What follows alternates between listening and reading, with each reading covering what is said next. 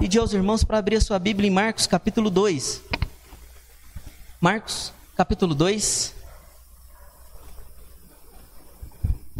Crianças, hoje nós não teremos a salinha devido à ceia. Então, hoje eu peço um pouquinho de paciência a vocês. As nossas salinhas têm sido uma bênção. É, eu sempre sou abençoado das salinhas, né? Porque sempre a tia Franciele faz uma pipoca, a tia Tainá também, né? Faz um bolo gostoso. Teve aí há umas semanas atrás, foi uma benção. Então, criançada, não falte nos cultos, tá bom? Depois eu vou ver com a tia Franciele e a tia Tainá, ver se tem balinha para dar para as crianças com permissão dos pais. Amém, criançada? Irmãos, Marcos, capítulo 2, dos versos 1 a 12. Assentado mesmo, meu irmão, você pode acompanhar a leitura deste texto sagrado que diz assim: Alguns dias depois, Jesus entrou outra vez em Cafarnaum e souberam que ele estava em casa. Muitas pessoas reuniram-se ali a ponto de não haver lugar, nem mesmo diante da porta, e eles lhe anunciavam a palavra. Então chegaram alguns homens trazendo-lhe um paralítico carregado por quatro homens. Impedidos de se aproximar dele por causa da multidão, removeram parte da cobertura da casa, abrindo passagem pelo teto acima do lugar em que Jesus estava. Então, baixaram a maca em que o paralítico estava deitado. Vendo-lhes a fé, Jesus disse ao paralítico: Filho, os teus pecados estão perdoados. Estavam sentados ali alguns escribas que pensavam no coração: Por que esse homem fala dessa maneira? Ele está blasfemando. Quem pode perdoar pecados se não só um que é Deus? Mas Jesus logo percebeu em seu espírito que eles pensavam assim no íntimo e perguntou: Por que pensais desse modo no coração? O que é mais fácil dizer ao paralítico: Os teus pecados estão perdoados? Ou levanta-te, toma a tua maca e anda? Mas para que saibais que o Filho do Homem tem toda a autoridade para perdoar pecados na terra, eu digo: levanta-te, toma a tua maca e vai para a tua casa. Então ele se levantou e, pegando logo a sua maca, saiu à vista de todos, de modo que todos ficaram maravilhados e glorificaram a Deus, dizendo: Nunca vimos coisa igual. Aleluia. Irmãos queridos, quero pedir alguém, por favor, acende essa luz aqui, que o pastor já está ficando velhinho. As letras tem uma hora que ela dá uma embaralhada. Amém? Obrigado, Anne. Deus te abençoe. Irmãos queridos, o tema dessa mensagem de hoje é o poder transformador de Jesus. Queridos, nós dividimos essa mensagem em duas partes e nós falamos da primeira parte quarta-feira. Você que não pôde estar conosco, tem aí o nosso canal da igreja, você pode acessar lá e assistir a primeira parte, meus irmãos. E nós vimos na quarta-feira um amor que produz fé. O amor destes quatro homens, meus irmãos, por aquele paralítico que transformou a vida deste homem. Nós aprendemos na quarta-feira que nós temos que amar pessoas a ponto de produzir fé e ser relevante na vida de pessoas. Nós vimos também, meus irmãos, que o amor e a fé produzem em nós persistência. Nós vimos na quarta-feira que o amor e a fé produzem determinação nós aprendemos, meus irmãos, que mesmo mediante o problema, nós temos que insistir e persistir para receber o milagre de Jesus. Meus irmãos, não deixe de usar estes passos na sua vida. Você precisa insistir, persistir. Pastor, mas os problemas me cercam, não está tendo forma de eu resolver desse jeito, o que eu vou fazer? Sobe no telhado. Esse pastor está doido? O texto vai dizer, meus irmãos, que quando aqueles homens chegaram e viram aquela multidão, eles não cogitaram em desistir. Sobem no telhado, abrem um buraco de mais ou menos um metro e meio a dois, descem o paralítico, eles descem também. E o verso 5 vai dizer: Então Jesus, vendo a fé daqueles homens, disse: Filho, os teus pecados estão perdoados. Ousadia, meus irmãos. Se não está dando certo de um jeito, você precisa tentar de outro. Mas nessa noite, meus irmãos, nós vamos dar a ênfase no autor e consumador da nossa fé, naquele que nos resgatou, nos transformou, aquele que se entregou por nós, mesmo ele sendo santo, mesmo ele sendo Deus, ele se esvaziou, se entregou por nós, mas até chegar ao ponto de cruz, ele passou por algumas coisas. E eu quero dizer aos irmãos, nós vamos aprender, meus irmãos, grandes verdades nessa noite. A primeira coisa que o texto vai nos ensinar, meus irmãos, que Jesus é o médico dos médicos. Irmãos, nós quando pensamos na medicina humana, a medicina humana ela é limitada, mas não há nada, meus irmãos, nada, nada para que o, o nosso Jesus não possa resolver. Não há nada que o nosso Jesus não possa sarar, curar, transformar. Não há nada que o nosso Jesus não possa reverter. Talvez no seu íntimo você já esteja falando, pastor, não tem jeito mais. Esgotaram-se as alternativas. Eu quero dizer para você, vai para a fonte inesgotável que é Jesus.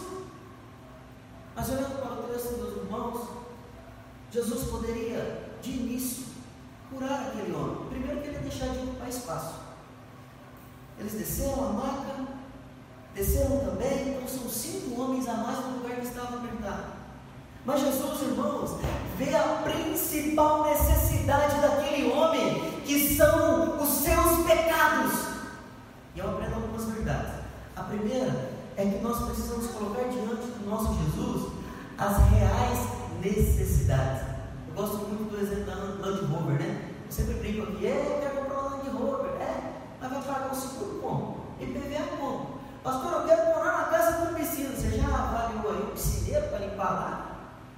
Na minha época era 130, irmãos. Eu conheci alguns amigos que com piscina. Irmãos, nós temos que levar para o nosso Deus as nossas reais necessidades. E a maior necessidade desse homem não era andar, porque o que colocou ele nessa situação, irmãos, o texto deixa entender que foram os seus pecados. E Jesus olha para ele, vê a fé daqueles quatro homens e diz: Filho, os teus pecados estão perdoados. Disse aqui na quarta-feira e repito: Irmão, Jesus não olha histórico de ninguém. Era ladrão, fazia tudo errado. O quebrava com ele. Aí ele para Jesus.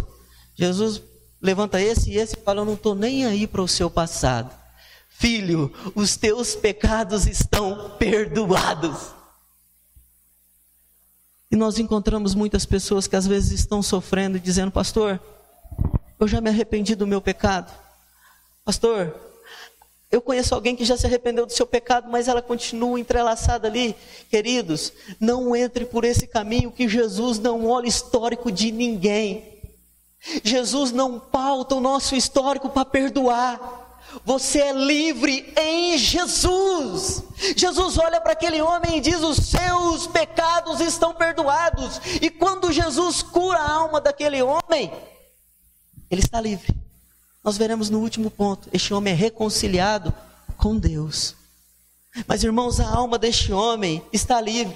A pior doença que aprisionava este homem, agora ele está livre. Irmãos, e eu quero dizer a você: você não precisa viver debaixo de algo que Jesus já te libertou. Você não vive mais debaixo das garras do poder do pecado. Aí você pergunta, pastor, então por que nós pecamos? Porque ainda, meus irmãos, nós vivemos com essa presença do pecado. Mas vai chegar um dia que nós seremos livres. Nós estaremos num lugar onde não há choro, não há morte, não há dor, não há noite. Eu no dia do julgamento, irmãos, eu gosto muito de brincar com isso. Eu acho que o irmão Danilo e os irmãos também já ouviram falar isso. Eu falei isso domingo passado lá na igreja. Eu quero olhar para a morte, quero pôr língua para ela. Que isso, pastor? Está forçando o texto? Não estou, não. 1 Coríntios capítulo 15. Morte, onde está a tua vitória? Morte, onde está o teu aguilhão? A morte foi tragada. Sabe por que eu estou dizendo isso, meus irmãos? Porque às vezes o peso do pecado nos faz chorar, a morte nos faz chorar, mas isso vai acabar, porque Jesus libertou a nossa vida, libertou a nossa alma, nos fez uma promessa de um lugar. Então, não desista. Pastor, estou querendo parar. Não para não, meu irmão. Faz igual o apóstolo Paulo em 2 Timóteo capítulo 4, combati o bom combate, acabei a carreira e guardei a fé. Desde agora a coroa da justiça me está guardada, e não somente a mim, mas a todos que amarem a sua volta. E amar a volta de Jesus é persistir, porque nós fomos perdoados. Sinta o perdão de Deus, meu irmão. Você não está debaixo mais do poder do pecado, você é livre, assim como este homem. Mas Jesus, meus irmãos, ele é, ele, ele é aquele que ele não cura só uma área, quando ele faz uma obra, ele faz completa. A segunda coisa que nós vamos ver é que Jesus também curou o físico. E aqui entra uma grande questão, porque aqueles homens em seu coração começaram a pecar. Só Jesus, só Deus pode perdoar pecados. Quem é este homem? Jesus vai dizer: Para veres que o filho do homem tem todo o poder no céu e na terra, pega tua maca aí, levanta e anda. Curei a sua alma, agora eu curo o seu físico. Eu liberto todas as áreas da sua vida. Jesus quebra a hipocrisia daqueles homens, Jesus quebra a incredulidade daqueles homens, Jesus dá demonstração do seu poder, a sua autoridade. Jesus manda aquele homem se levantar e na hora ele se levantou. E eu quero desafiar você, meus irmãos, esse Jesus é meu e seu. Não tema diante dos problemas da vida. Jesus, quando ele opera um milagre, ele opera por completo. Jesus, ele entra em todas as áreas humanas. Ele tira todas as dúvidas. Irmãos, e nós precisamos reconhecer que as dúvidas na nossa vida, elas pairam a nossa mente. Será que vai dar certo? Será que eu devo entrar nesse serviço? Será que eu devo fechar este negócio? Será que é ela? Será que é ele? Será que eu vou? Será que eu espero? Será que eu retrocedo? Irmãos, quando Jesus está na nossa vida, todas as áreas são impactadas e os cis, as condicionais, são tiradas da nossa vida, porque nós entregamos a nossa vontade para Ele. Nós precisamos entender isso.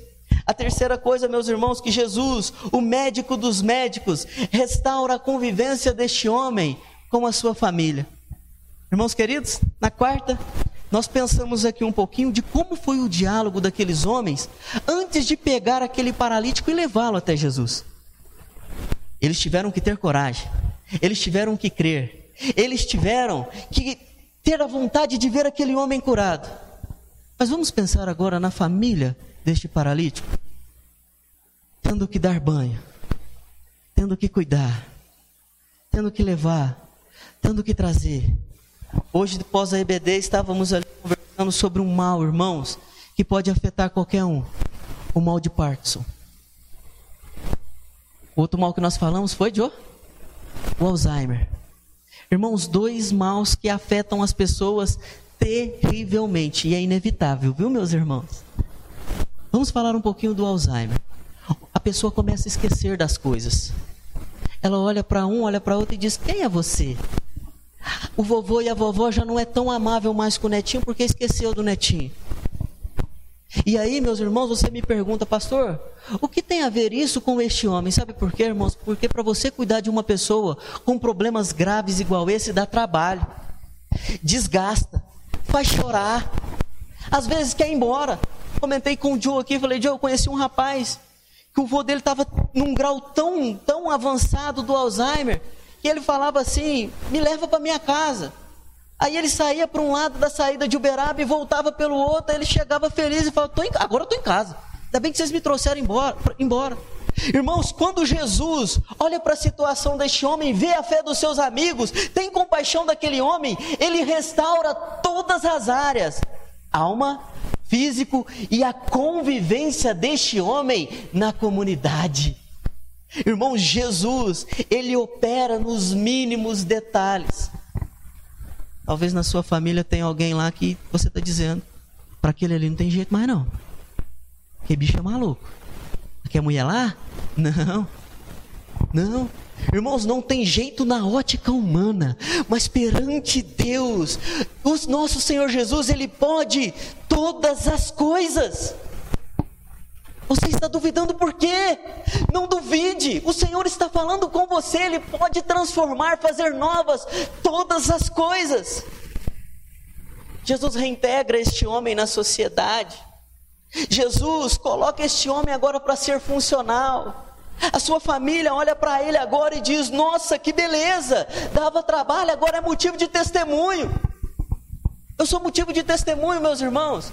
Eu nunca fui esse rapaz bonitinho aqui, terno gravado, nunca fui esse menino, não. Já dei trabalho. Mas Jesus teve compaixão, piedade de mim me alcançou. Ele pode alcançar todos. Não desista de orar, de clamar a Deus, dobre seu joelho, Senhor. Eu quero orar pelo, pelo meu irmão, pela minha irmã, pelo meu pai, pela minha mãe, pelo meu filho.